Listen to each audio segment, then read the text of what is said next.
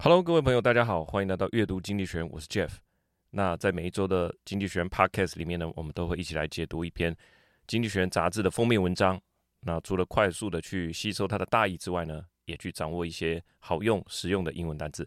那我们就开始吧。在这个时候，十一月底、十二月初的时候，关于明年的看法，此刻的你呢，是乐观还是悲观？其实不管是乐观还是悲观，一定都有你判断的理由跟观察的重点。那我觉得说，除了建立多种可能性的这个视角之外呢，我们还要分区域的去理解全球的问题。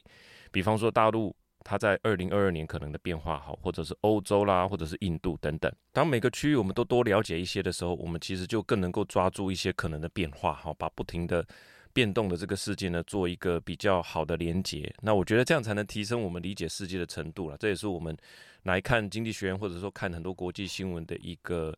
重点所在。那这一篇的焦点是摆在欧洲，这一期的封面就是一个冰封的欧洲哈，不只是呃现在的欧盟，那当然还有脱离欧盟的这个英国，全部都画在一起哈，画在一起之后呢，就像雪地这样，但是它还有这些冰柱哈，整个往下延伸这样子，看起来真的是冻起来哈，真的是冰冻三尺非一日之寒的那个感觉。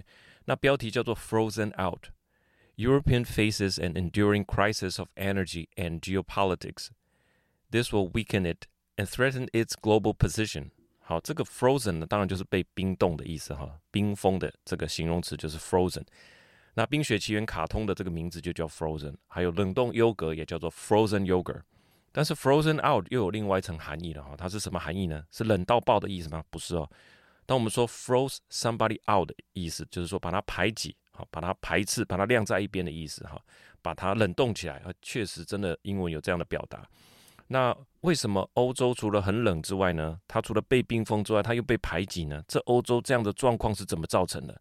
那未来的危机又在哪里？本篇一样分为五个重点来跟大家分享我们的阅读心得。首先，第一点，从现况出发，现在的欧洲的状况是怎么样？那未来可能的问题会在哪里？那当然有一个好消息，就是说今年快过完了，就剩这个十二月，好，这个月，那现在的天然气的储备都够了，哈，这真的是好消息。如果你讲到欧洲，那当然大家还是有一个光荣感的嘛，哈。最新的状况就是说，二月二十四开打的这个俄乌战争，欧洲是站在第一线的后援，所以他提供了飞弹、飞机、大炮、火箭弹，接纳了很多的这个难民。欧洲的领导人跟这个泽连斯基也站在一起，所以你说这一年来，呃，欧洲国家所展现出来的这种啊团结，或者说捍卫民主、捍卫主权的这个行动，还是令大家赞赏、激赏啊，感到骄傲。哦，接下来就是二零二三年了哈，其实又有一连串的令人忧心的考验了哈。那这边大概他就提了几个点，比方说重新打造全球的能源供应链，以前他都是从俄罗斯拿嘛，那现在要重新打造哦，整个供应跟运输系统是不是一个难题？第二个。美国的这个国家经济至上主义，还有美国跟欧洲政府之间可能会有一些裂痕，这些都可能让欧洲显得更虚弱啊，而且也会威胁到美国跟欧洲啊这个泛泛大西洋的这个这个合作。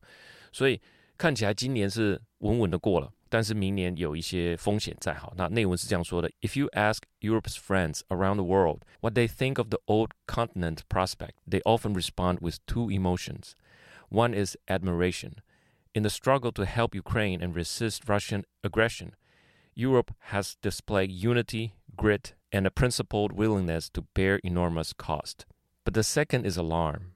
A brutal economic squeeze will pose a test of Europe's resilience in 2023 and beyond. There is a growing fear that the recasting of the global energy system, American economic populism, and geopolitics rifts threaten the long run competitiveness of the European Union and non-members, including Britain. It is not just the continent's prosperity that is at risk. The health of the transatlantic alliance is too. 这里面有几个单词哈，第一个 recasting，cast 就是铸造的意思哈，recasting 你可以说是呃重新的找演员哈，你知道卡斯就是这个字来的。那 recasting 就是说重新的来打造、重新铸造这个全球的能源系统啊，这是第一个问题，第一个面临的难难题。第二个。 Economic populism，populism 是民粹主义哈，在经济学上的民粹主义，大概你可以把它理解成，呃，就是以民众为主的，比方说啊，所有的工厂全部搬去美国，哈，替美国制造所有的就业机会，所有人都来美国创业，这个是不是会得到最多民众的支持？对，这个就叫做 economic populism。第三个 geopolitical rift 啊，geopolitical 这个大家都很熟嘛，哈，rift 就是裂痕的意思，峡谷啊，哈，这些都可以都有跟 rift 都有关系。所以大概第一点的意思就是说，虽然今年看起来稳稳的过了，但后面啊接二连三还有一些考验。那我们第二点，我们就来看看二零二二的这个冬天呢，它到底是怎么过的？哈，到底好不好过？哈，它把这个现况再做一个进一步的说明。首先呢，是欧洲的能源价格最近开始走跌回稳。如果你去看历史的图表，《经济学人》杂志也有说，从二零二一年底开始的这个价格飙高，就算从这个高点回落到现在，大概啊一百二三十元，的确是下跌的。但是你如果跟二零二零年以前的这个长期均价，那可是在二三十元，那中间还是差了将近六倍。所以你说。这个冬天好不好过？它没有到太难过，但是也没有到太好过。那我觉得在台湾的呃，我们大概因为能源价格可能相对便宜，所以占整个家庭支出的比例其实并没有到太高。那欧洲可能就不是这样哈。欧洲的部分，根据荷兰的这个研究机构的调查，欧洲贫困家庭它的能源占整个家庭支出比例高达百分之十三到二十。那其实我们就抓十就好了。十是什么感觉？就是说，假设呃你的家庭收入是两万块，那本来你要花两千块啊，那可以享受到这些暖气啊、电力啊，哈，还有这个汽油啊这些。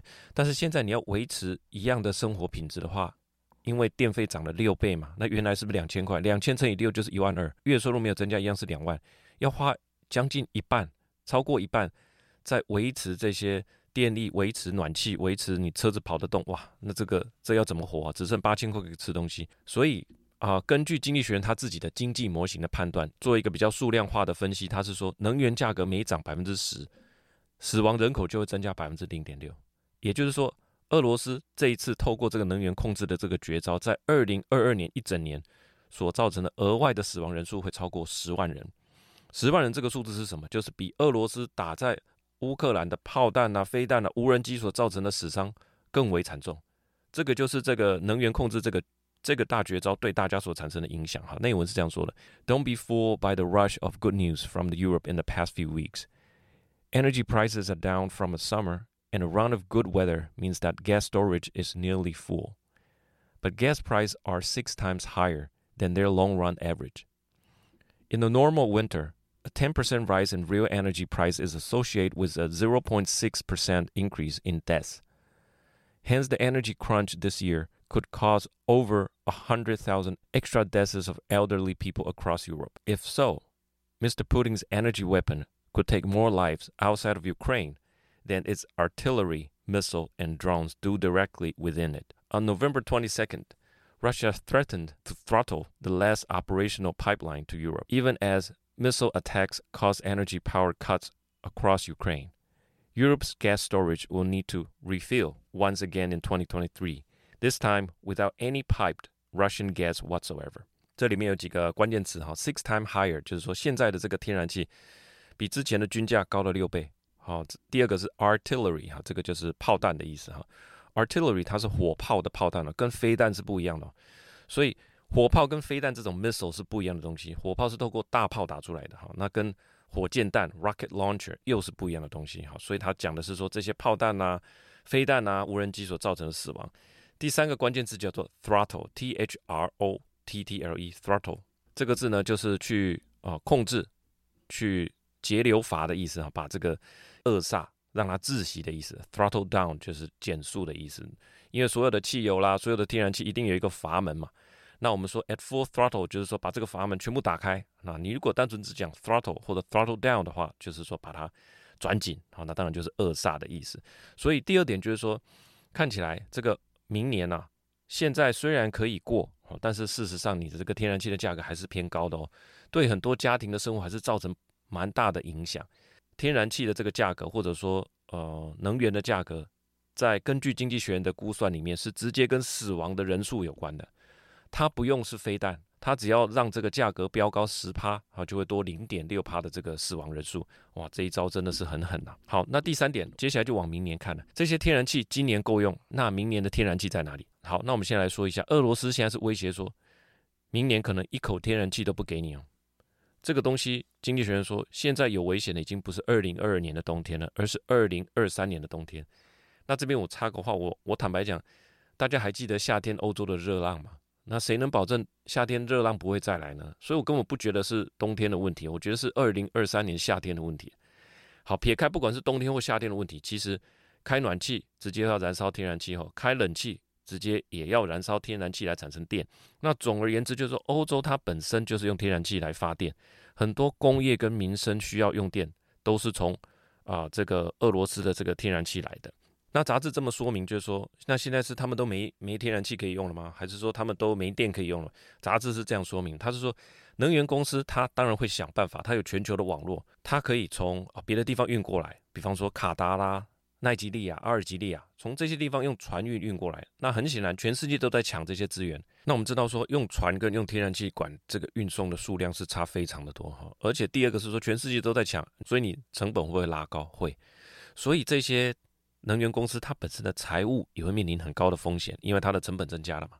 但是它卖出去的东西其实价格不能增加太多，所以政府要救的人好多。一个是说这些天然气的公司、能源公司，他们成本增加，你又不能让你要要给他 bail out 哈，你又不能让他倒。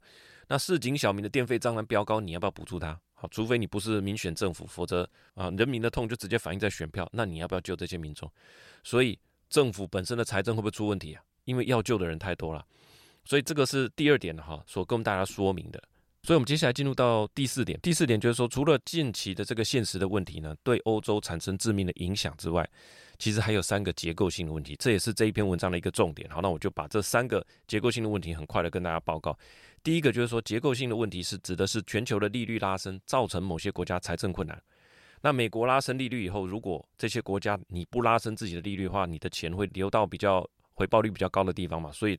欧盟嘛，单一货币，所以当它的央行把这个东西拉高的时候，其实呢也就造成了某些国家的财政压力，因为某些国家它其实借由大量的借贷、大量的公债来支应它政府的支出嘛。那现在整体借贷成本都上升，我们就简单这样讲就好，就是政府要再借到跟以前一样的钱，它必须付出更多的成本。那里面就点名意大利，所以意大利的财政可能会出问题。然后它如果你的还款能力一样，那你可能借不到原来那么多钱了。那政府。的收入跟支出出问题的话，那那政府当然会有更大的问题啊。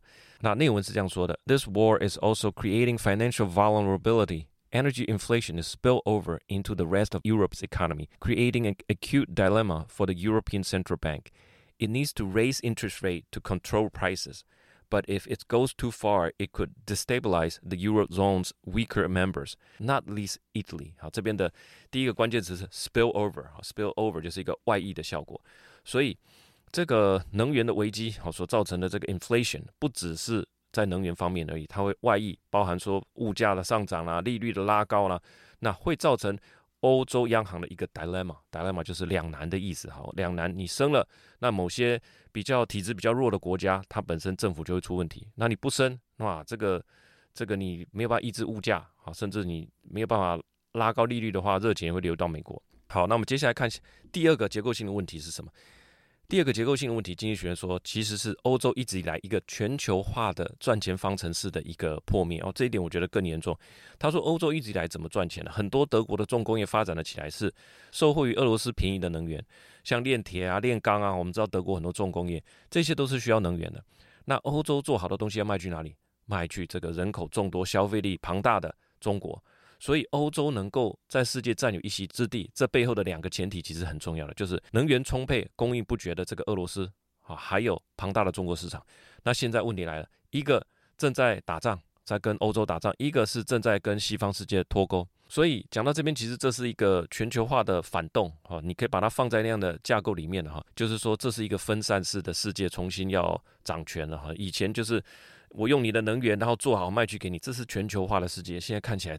这整个都要重新反转了。好，内文是这样说的：Even as energy crisis rages, the war has exposed vulnerability of Europe business model. Too many of European industrial firms, especially German ones, has relied on abundant energy inputs from Russia. Plenty of companies have also become more dependent on another autocracy, China, as an end market. 里面的关键字 abundant 就是很大量充沛的，在讲天然资源的时候都是这个。那最后有一个 end market 哈，China as an end market 就是中国作为一个最终的出海口，最终购买的这个市场。这是第二个结构性的问题，也就是欧洲的赚钱方程式啊，这边需要做一个很大的调整。第三个结构性的问题就是出在美国跟欧洲这两个。那你说美国跟欧洲不是都以兄弟之邦啊互称吗？那两个人之间其实兄弟之间也不是没有矛盾的哈。因为从川普时代他就挑明了讲，这网络上都找得到，就是说你们的军费出的那么少，这不对啊。好，怎么说我们美国出的比你们多呢？针对北约的部分。那回到现在就是说，在这个俄罗斯入侵乌克兰之后，好。不管是美国或欧洲，大家不分你我哈，就是义不容辞去提供很多武器啦、生活补助啊等等哈，给俄罗呃给这个乌克兰。那时间如果到了二零二三年，我想每个国家或多或少都会希望对方多出点力嘛。你还记得小时候抬便当的时候有没有？你会觉得哎，对方是不是没出力啊？重量都跑来我这边了，这种人性的问题注定是会发生的。那这个是美国对欧洲很感冒的地方。那欧洲对美国的最近的举措其实也很感冒，这个叫国家资本主义。我们都知道拜登通过了一个降低通膨法嘛，里面有很多，他是希望降低通膨，同时促进呃绿能的这个进展，所以他有很多对绿色企业的补助。那现在你看看欧洲，它的能源价格高涨，经济前景不明。那如果这个时候你换做你是企业主，美国在跟我招手啊，美国说你来这边设绿能的公司，我会帮你补助，哇，这样一个推一个拉。我是不是就跑去美国设厂了？所以这个对呃欧洲的经济当然也会有一些影响哈。经济学人说，在这样的时空背景之下，只有欧洲还在坚持全球化啊，感觉起来大家都在顾好自己的国家了。那看起来你就像一个傻子。他内文是这样说的：That fears has been amplified by America's economic nationalism, which threatened to draw activities across the Atlantic in a whirlwind of subsidies and protectionism, as the other two pillars of the world economy become more Interventionist and protectionist Europe, with its insistence on upholding World Trade Organization rules on free trade, looks like a sucker。好，这里面的一个单字叫做 sucker，sucker 就是好像容易受骗的人。哈，这就是 sucker。看起来只有你还在坚守这个 WTO 的全球贸易的协定啊。那另外一个字叫做 whirlwind，这个是气流、气旋、旋风的意思。哈，就是说他在美国在这个政策上，哈，好像。 好像大傻逼一样，就是去撒给一些绿能企业的一些补助，那是 whirlwind of subsidies。好，大概这两个单子。那接下来该怎么办呢？通常经济学人最后呢都会提出他的一个解法。那接下来该做什么？在这个矛盾跟世界秩序的这个解构当中，哈，他说要做两件事情。如果美国你确实你并不希望创造一个对欧洲经济体的虹吸效应的话，那其实你应该深度的把美国的补助。跟欧洲的企业也做一个整合，意思是说，欧洲的企业你在欧洲设就好，那我补助也给到，我的补助也给到欧洲，那可能你东西再便宜卖到美洲吧。但是我看到这段，我是觉得说，这真的有可能吗？我怎么可能把我国家的钱给到欧洲去哈？第二件事情是说，欧洲也应该啊强化自己国内的这个能源体制，它透过的就是应该有一种边际补助嘛。这讲起来蛮简单的，就是说我基本的燃料账单我会帮你补助，好用。超过多少，我补助可能会稍微少一点。那超过多少，我就不补助了。那等于说，透过设计来引导整个社会对能源的进行节约使用，我想这个还是能够产生一定的效果了。好，那么看一下内文，他是这样说的：America has no strategic interest in siphoning Europeans' investment. It should make European firm eligible for its energy subsidies and integrate transatlantic energy market more deeply. Europe. Meanwhile, needs to protect its economy against the energy squeeze. Schemes should curb demand by charging higher price at the margin, as in Germany. 哈，这里面关键字 siphoning 就是虹吸，就是把资源抽走、分走的意思。它指的是美国来 siphoning European investment，把欧洲的这个投资吸到美国来。第二个是 scheme，scheme 是有计谋，但这边是当做计划的意思。哈，方案就是要有一个呃边际补助的一个方案。那这样子 at the margin 就是边际的意思。 如果你用的越多，我补助越少，这样子才能有效的引导大家来做资源的妥善利用。最后我想说的是说，现在对二零二三年的销售预估，如果你是做业务啊，或者是说你是做产品经理，可能都已经跟老板报告完了，甚至老板也跟董事会报告完了。那投资机构差不多在这个时间点就会去举办大型的二零二三年的景气投资研讨会。那其实你看二零二二年就知道，明年的事谁知道呢？啊，我们唯一可以确定的就是四季的到来。所以，二零二三年的夏天一定会来，冬天也一定会来。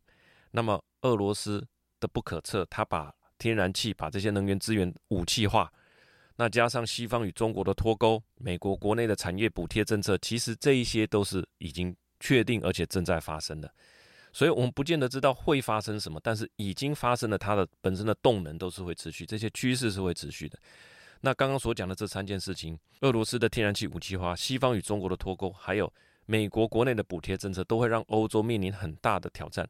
所以欧洲本身就是二零二三年国际局势的一个观察重点。好，那我们现在把眼光再拉回二零二二的这个冬天哈，根据天气预报，今年的气候，欧洲的气候会比往年可能来得温暖。那可能也是气候异常的一种哈，即使那所以说大家这个时候觉得比较心安的是没啊二十几天嘛，那再加上一月的寒冬，大概这个寒假的这个天然气已经够了。那即使如此，因为天然气价格还是在啊偏高，所以它可能会天然气的暖气系统可能很多人都舍不得开。在这种状况底下，刚好天气又没有到无敌爆冷，那可能就多穿一点来保暖就好了嘛哈。所以我这边的感觉是说，台湾的这些做羽毛衣的、毛毯的、睡袋的，其实这是台湾很擅长的这种产品了、应该在这样的状况下，哈啊，这个以平价的方式卖去欧洲，让欧洲，让我们台湾的这个羽绒产品跟欧洲同在，哈，一起来抵制这个俄罗斯的入侵。好，那我想以上就是这一集的这个阅读经济学人，我们看到了欧洲，欧洲现在面临的问题啊，看起来这个冬天并没有到那么难过。当然还是有一些挑战呢、更重要的是说，明年哈，明年所遇到几个结构性的问题，都让欧洲可以说是我们接下来关注的一个很大的一个重点。好的，以上就是我阅读完这一期《经济学人》的封面文章所要跟大家分享的五个重点。希望啊、你喜欢。如果你觉得这个 podcast 对你有帮助，欢迎请务必分享给你的亲朋好友，我们一起来了解世界大事。那喜欢这个节目，我们就下个礼拜见喽，拜拜。